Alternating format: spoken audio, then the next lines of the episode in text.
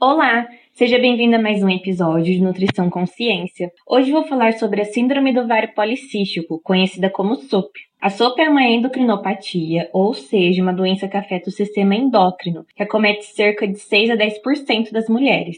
Ela é caracterizada por disfunção menstrual, excesso de hormônios androgênios e uma menor formação de estrogênios, onde bagunça todo o funcionamento normal do organismo da mulher, podendo aumentar riscos para diabetes do tipo 2, doenças cardiovasculares e câncer de endométrio. Também é comum aumento de acne e crescimento indesejado de pelos em locais mais comuns a homens, assim como maior queda de cabelos e TPM mais intensa. Ainda é muito comum mulheres com SOP apresentarem piora nos valores de hormônio insulina e resistência à insulina, a elevação do triglicérides e colesterol LDL, a redução de HDL, a alta produção de testosterona e também uma inflamação aumentada, onde interfere no desenvolvimento normal dos folículos, desregulando a ovulação e menstruação.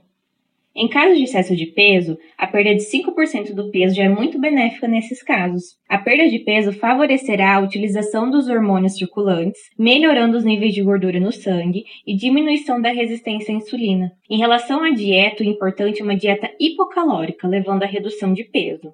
Como sabemos que há maior risco para resistência à insulina, é prudente evitar alimentos mais refinados e utilizar refeições mais completas e ricas também em fibras. Portanto, é orientado adequar a ingestão de fibras, que deve ser em torno de 30 gramas ao dia. Fibras são encontradas principalmente em bagaço, talos, sementes, frutas e vegetais em geral, leguminosas como feijão, cereais e grãos integrais, farelo de aveia e psyllium. Fibras vão ajudar a retardar o esvaziamento gástrico, auxiliar na saúde intestinal e reduzir o índice glicêmico da refeição, fator esse importante para quem apresenta resistência à insulina.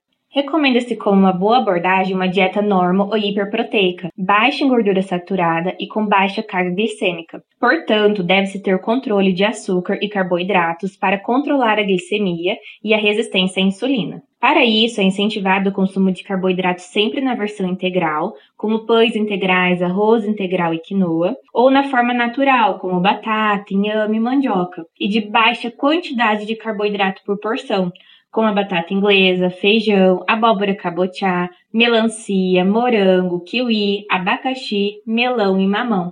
Para a redução do consumo de alimentos ricos em gorduras saturadas, recomenda-se controlar a ingestão de carnes com gorduras, banha de porco, bacon, manteiga e queijos amarelos, e dar preferência para alimentos ricos em gorduras insaturadas, como azeite, óleo de canola, abacate, castanhas e linhaça. Ainda, consumir alimentos ricos em magnésio pode ser interessante, pois esse nutriente atua no controle da glicemia e melhora da sensibilidade à insulina. Portanto, consumir vegetais folhosos verde escuro, banana, castanha do Pará de caju, semente de abóbora, amêndoas, amendoim, gergelim e aveia.